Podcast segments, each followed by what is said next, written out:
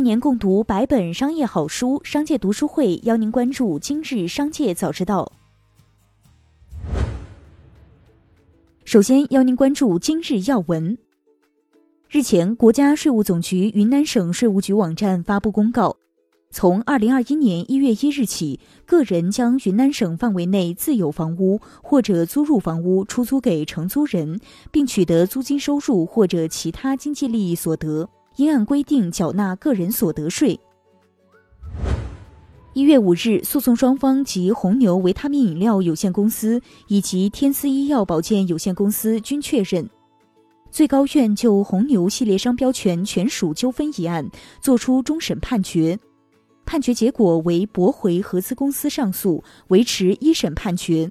驳回红牛维他命饮料有限公司要求法院确认红牛维他命饮料公司对红牛系列商标享有所有者合法权益，并要求泰国天丝支付广告宣传费用的全部诉讼请求。继续关注企业动态，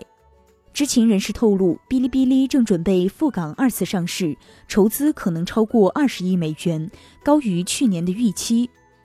该消息人士称，目前在纳斯达克上市的哔哩哔哩可能会在本周末或者下周初提交香港上市申请。该文件将不包含定价细节。这位知情人士说，这些交易预计将在未来两个月内完成。目前，B 站暂未就相关信息作出回复。据媒体消息，滴滴计划于二零二一年上市，或将选择在香港上市，目标估值约为六百至八百亿美元。目前正在与包括高盛、摩根大通在内的投行接洽。一位行业分析人士称，滴滴将上市地点选在香港，而非 Uber 所在地美国，主要原因为美国政策并不明朗。针对上市消息，滴滴方未得到具体回应。针对海通证券调研称，伊利蒙牛基础白奶产品元旦后涨价的消息，伊利董秘办回复个人投资者表示，公司基础白奶有不到百分之五的提价，主要因原奶成本上涨的压力，具体经营计划将在年报中披露。辛巴关联公司被行政处罚九十万元，行政处罚判决书显示，处罚事由为公平交易违法行为。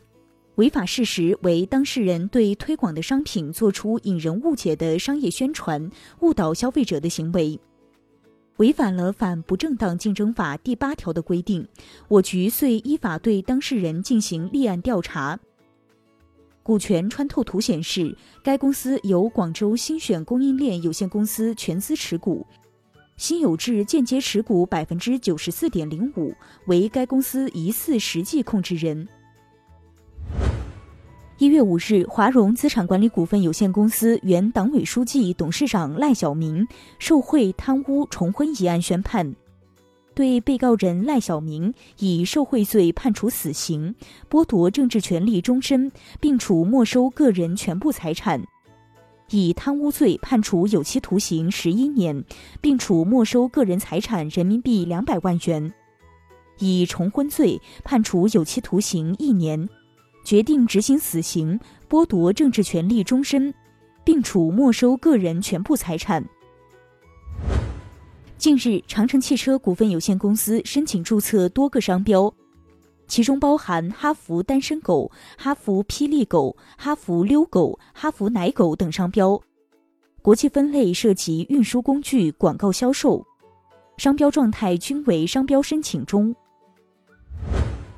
出于回笼资金等需求，近日恒大在深圳、重庆、湖南、江西等多地推出商铺零元购活动。具体措施为：一次性付清全款的客户将会被返还所有购房款。从二零二二年开始，每年返还百分之十的房款，分十年返还百分之百。对此，恒大方面回应称，目前有很少量的轻尾商铺在推出这个优惠。一月五日消息，中国电信在港交所公告，本公司目前将继续在纽约证交所上市交易。纽约证交所监管部门将继续评估该行政令对本公司的适用性及本公司的持续上市地位。同日，中国联通也发布公告，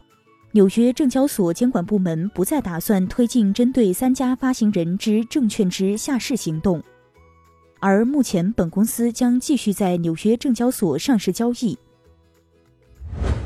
游戏行业版号监管的另一只靴子已经落地。据统计，苹果 App Store 共计下架达四万六千七百一十三款应用程序，其中下架的手游高达三万九千一百七十八款。就下架游戏名单来看，本次苹果清理力度惊人，如 NBA 2K 二零、刺客信条本色等，不少游戏曾位居苹果榜单前列，并获得 App Store 推荐。分析师表示，版号申请难，数量稀缺。且多数游戏版号集中在少数头部游戏企业手中，尾部厂商空间被挤占。有报道称，摩根大通正在与招商银行进行初步的洽谈，计划与招商理财成立合资公司。目前双方还未敲定持股比例等具体细节，但摩根大通不太可能会拥有控股权。